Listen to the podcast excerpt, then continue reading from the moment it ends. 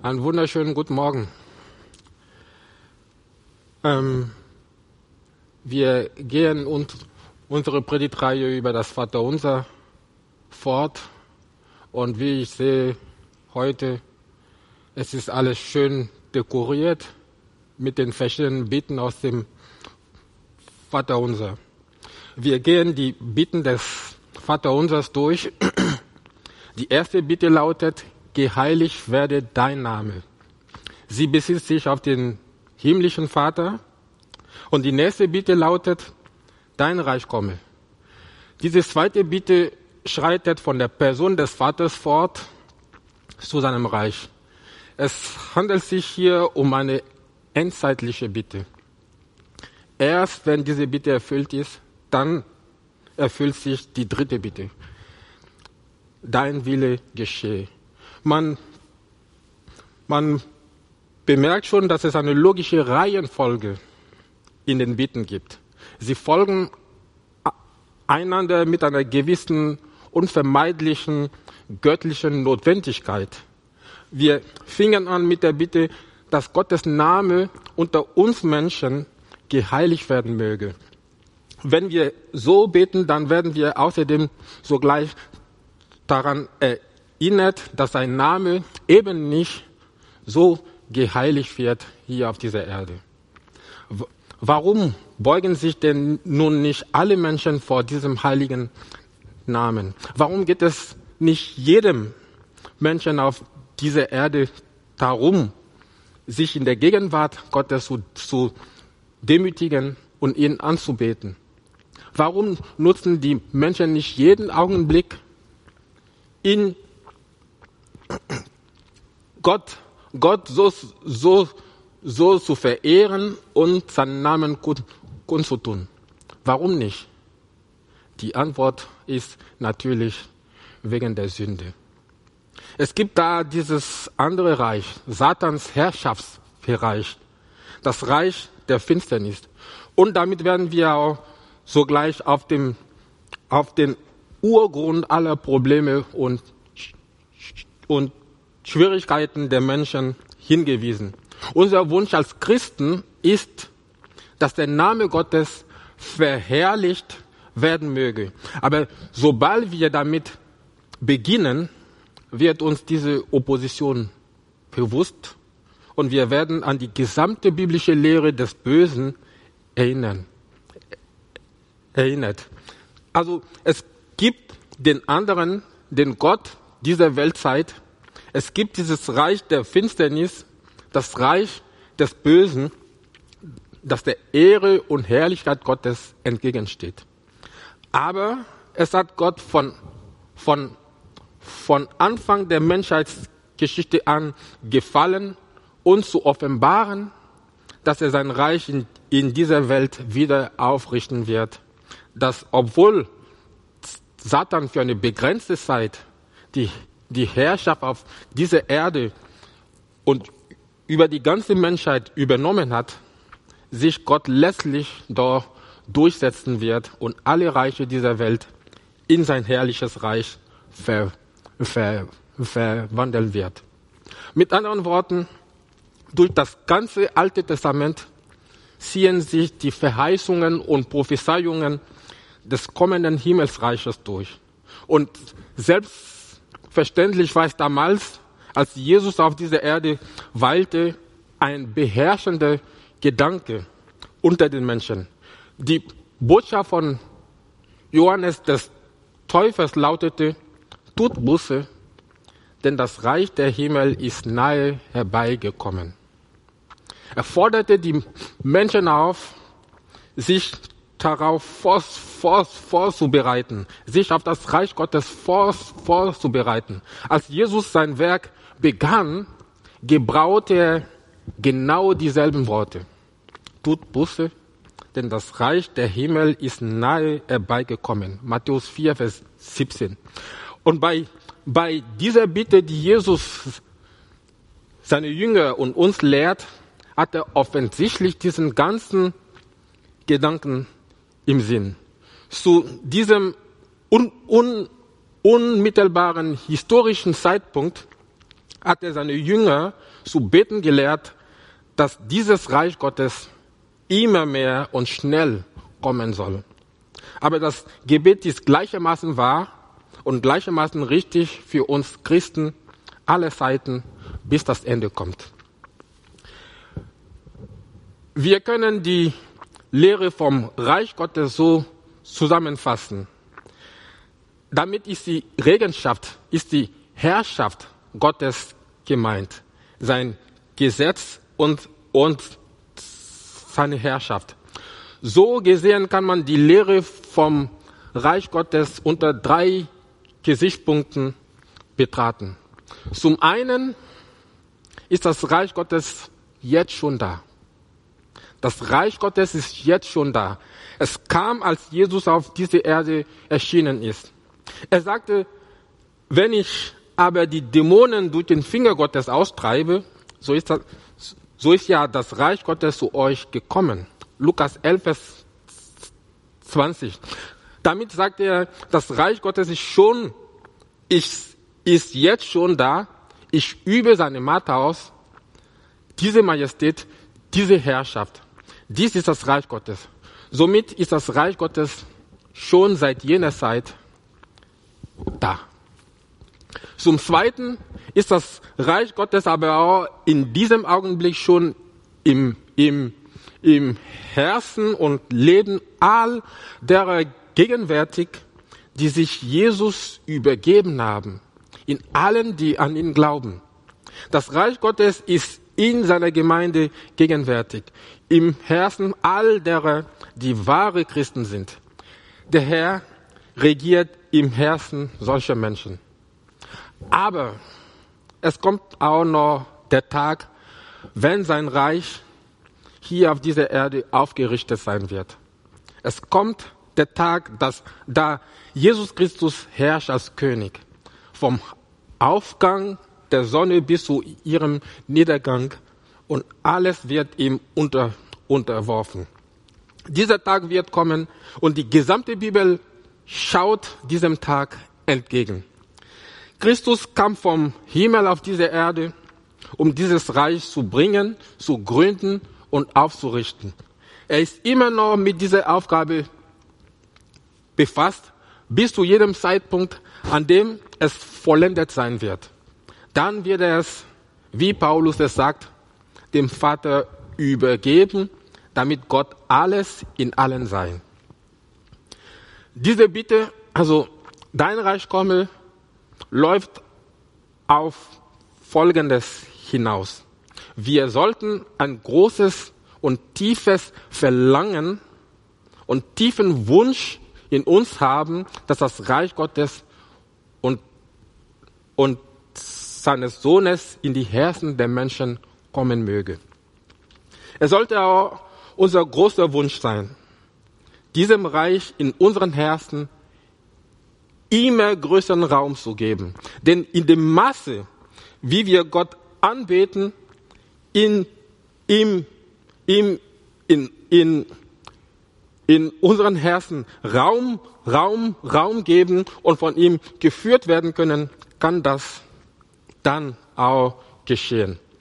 Es sollte uns außerdem darum gehen, dass dieses Reich, zu dem die, die Herzen andere Männer und Frauen erreicht.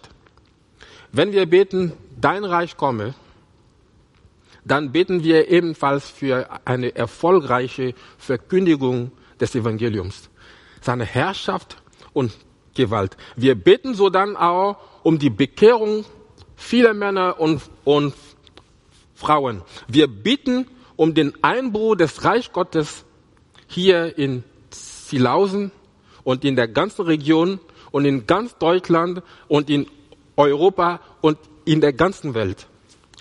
Dein Reich komme ist also ein allumfassendes Missionsgebet. Es geht aber sogar noch weiter. Diese Bitte be beinhaltet auch das, was Petrus in seinem zweiten Brief sagt, dass wir das Kommen des Tages Gottes erwarten und ihm entgegenteilen. 2. Petrus 3, Vers 12.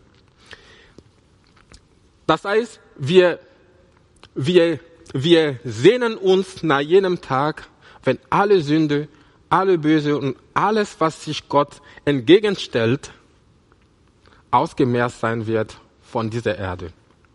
So gesehen ist es zu, zu unserem eigenen Wohl besser, dass das Reich Gottes kommt, als dass wir unsere kurzsichtigen Ziele und oftmals falschen Vorstellungen verwirklichen. Die Sehnsucht nach der Wiederkunft des Herrn sollte unsere Herzen beherrschen, wenn alles, was sich ihm entgegengestellt hat, in den Feuersee geworfen wird und die Reiche dieser Welt unserem Gott und Christus unter, unterworfen sind. Darauf zielt diese Bitte. Und am deutlichen wird sie am Ende der Offenbarung aus, ausgesprochen. Offenbarung 22, Vers 20, da steht, ja, komm, Herr Jesu. Und der Geist und die Braut sprechen, komm. Und wer es hört, der spreche, komm. Hier unterstreicht unser Herr wieder die, die, die Tatsache, dass ehe wir zu unseren persönlichen Fragen, Nöten und Wünschen kommen, uns da der brennende Wunsch nach der Aufrichtung des Reiches Gottes beseelen sollte, damit der Name Gottes über alles verherrlicht und groß gemacht werde. Tratet vielmehr zuerst nach dem Reich Gottes und nach seiner Gerechtigkeit, so wird euch dies alles hinzugefügt werden. Noch einmal. In der Bitte, dein Reich komme, haben wir ein Gebet, dass der Tag bald kommen mag, an dem Gott die Mächte des Bösen besiegen und in der Person Christi über die Erde in Gerechtigkeit herrschen wird. Dann wird dort sein Wille geschehen, wie es jetzt schon im Himmel der Fall ist. Gehen wir weiter zu der nächsten Bitte. Dein Wille geschehe wie im Himmel, so auf Erden. Diese Bitte bedarf eigentlich keiner Erklärung. Sie ist eine logische Konsequenz und Folgerung der zweiten Bitte. Als, als Ergebnis des Kommen des Reiches Gottes wird der Wille Gottes überall unter den Menschen geschehen. Im Himmel geschieht der Wille Gottes immer schon in vollkommener Art und Weise. Die Engel sind, so, sind sozusagen flug, flugbereit, um auf seine Befehle hin zu starten. Engel und Herrscharen tun seinen, seinen Willen gerne und ohne Zweifel. Die Sonne als herrlicher Bräutigam zieht in Freude ihre Bahn und das vorherrschende Verlangen aller im Himmel ist, Gottes Willen zu tun und ihn damit anzubeten und zu, ver, zu, zu, zu verherrlichen. Wie es bereits im Himmel ist, so soll es künftig auch auf Erden sein. Das sollte auch der Wunsch eines jeden wahren Christen sein. So deutet es Jesus ihr an. Und überall auf der Erde sollte es, sollte es darum gehen. Hier leben die Menschen. Hier ist keiner, der Gutes tut. Da ist auch nicht einer. Hier wächst die Gottfeindlichkeit noch an, weil der Satan weiß, dass er wenig Zeit hat. Hier wiederum warten wir auf das Erscheinen des Reiches Gottes, denn diese Bitte wird so lange nicht erfüllt werden, bis das Reich unter den Menschen aufgerichtet sein wird.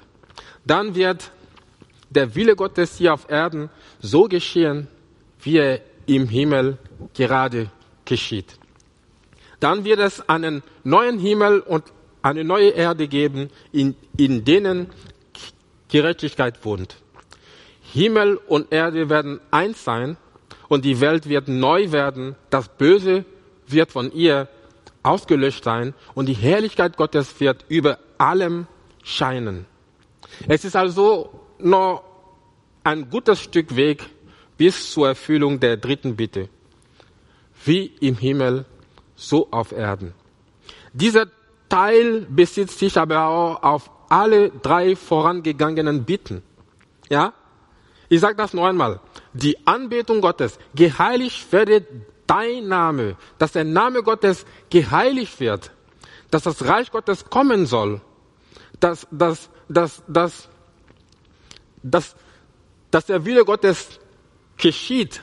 All diese drei Bitten haben sich schon im Himmel erfüllt. Sie, sie, sie erfüllen sich schon in den, in, in den Himmel. Also die Anbetung Gottes, seine souveräne Herrschaft und die Ausführung seines Willens sind im Himmel schon verwirklicht. Dies ist das Gebet darum, dass diese Bedingungen in derselben Weise nun auch für die Erde gelten sollen.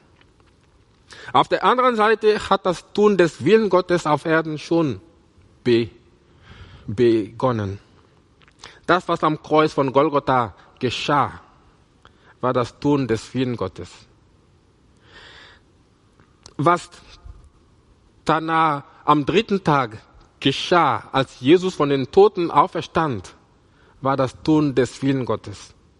Hier hat Jesus gebetet und über, überwunden. Und von ihm greift das Tun des Willen Gottes über auf seine Jünger. Dies ist aber auch eine äußerst gefährliche Bitte. Ich sage das nur einmal. Dies, diese Bitte, dein Wille geschehe wie im Himmel so auf Erden, das ist eine äußerst gefährliche Bitte. Denn das heißt, ich stelle meinen eigenen egoistischen Willen hinten an. Ich sage das nur einmal. Durch diese Bitte, dein Wille geschehe, erkenne ich an, dass Gott weiß, was für mich am besten ist. Und, und ich unterstelle meinen Willen dem Seinen. Noch einmal, durch, durch diese Bitte, dein, dein Wille geschehe wie im Himmel, so auf Erden. Es fängt, es fängt bei mir an, bei mir selbst an. Denn ich unterstelle meinen Willen dem Willen Gottes. Sie drückt auch unsere Sehnsucht aus, dass ein Wille in der ganzen Welt anerkannt wird. Dabei müssen wir nüchtern sehen, dass unser Tun immer wieder gebrochen wird durch das Gesetz der Sünde in, unserer, in unseren Gliedern. Erst im Sterben gelangen wir zur Vollständigkeit. Desto dringlicher wird die dritte Bitte. Mit diesen Worten wird uns gesagt, wie, wie wir mit den Beten beginnen sollen. Und dies sind die Bitten, die jeweils am Anfang jedes Gebet stehen sollten. Wir können das noch, nochmals etwas so zusammenfassen. Unser größtes Verlangen sollte sein, nach Gottes Ehre und Herrlichkeit zu traten. Unsere tiefste Sehnsucht sollte sein, nach Gottes Ehre und Verherrlichung zu traten, dass sein Name bekannt wird unter den Menschen. Selbst, selbst auf, auf die Gefahr hin, missverstanden zu werden, be, behaupte ich, dass es uns sogar nicht zuallererst um die Rettung von Seelen gehen darf. Bevor wir für, für Seelen beten, vor dem Gebet um die Ausbreitung des Reichs Gottes muss das alles überragende Verlangen nach der Offenbarung der Herrlichkeit Gottes stehen, damit alle Menschen sich vor diesem Herrn demütigen. Wir können daher auch sagen, was, was, was,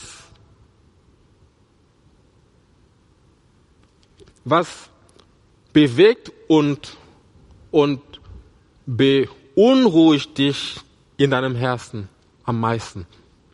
Das ist die Frage, die ich hier heute stellen möchte. Was bewegt und beunruhigt dich in deinem Herzen am meisten? Ist es die Sünde, die überall auf der Erde, überall auf der Welt zu sehen ist? Oder ist es die Tatsache, dass die Menschen Gott nicht anbeten und verehren, was sie ja eigentlich tun sollten? Jesus hat das empfunden und in Johannes 17, Vers 25 ausgesprochen. Und dort sagt er, gerechter Vater, die Welt erkennt dich nicht. Ich aber erkenne dich. Und diese, und damit meint er seine Jünger, erkennen, dass du mich gesandt hast. Gerechter Vater, sagt hier Jesus. Damit sagt er doch mit, mit anderen Worten, das ist die Tragödie und das beunruhigt mich und macht mich traurig, dass die Welt dich nicht kennt. Sie hält dich für einen Tyrann. Sie hält dich für einen harten Gesetzgeber. Sie, sie, sie, sie hält dich für einen, der den Menschen feindlich gesinnt ist und sie nur tyrannisiert. Heiliger Vater, die Welt hat dich nicht erkannt. Würde sie dich kennen, dann dächte sie anders über dich. Das ist auch für uns die einzig richtige Einstellung. Das sollte unser brennendes Verlangen und Wunsch sein. Wir sollten mit Gott so vertraut sein, dass, dass unser einziges Verlangen und, und, und Begehren sollte sein, dass die ganze Welt ebenso Gott kennenlernen möchte. Was ist dies doch für eine wunderbare Bitte? Welch eine törichte Sichtweise, wenn Christen behaupten, dies sei kein Gebet für Christen, sondern nur für die damaligen Jünger und für die Juden. Überkommt uns dabei nicht das, das, das, das Gefühl, wir hätten eigentlich noch niemals richtig gebetet? Mir geht es genauso. Aber genau dies bedeutet beten. Unser Vater im Himmel, geheiligt werde dein Name. Sind wir schon dahin gekommen, frage ich mich. Haben wir wirklich schon diese, dieses Gebet gebetet? Diese Bitte, geheiligt werde dein Name? Denn wenn wir hier richtig liegen, dann folgt automatisch der Rest. Dein Reich komme, dein Wille geschehe, wie im Himmel, so auf Erden. Wie notwendig ist es doch für uns, so vor den Herrn zu treten und ihn zu bitten, Herr, lehre uns beten. Lehre uns beten.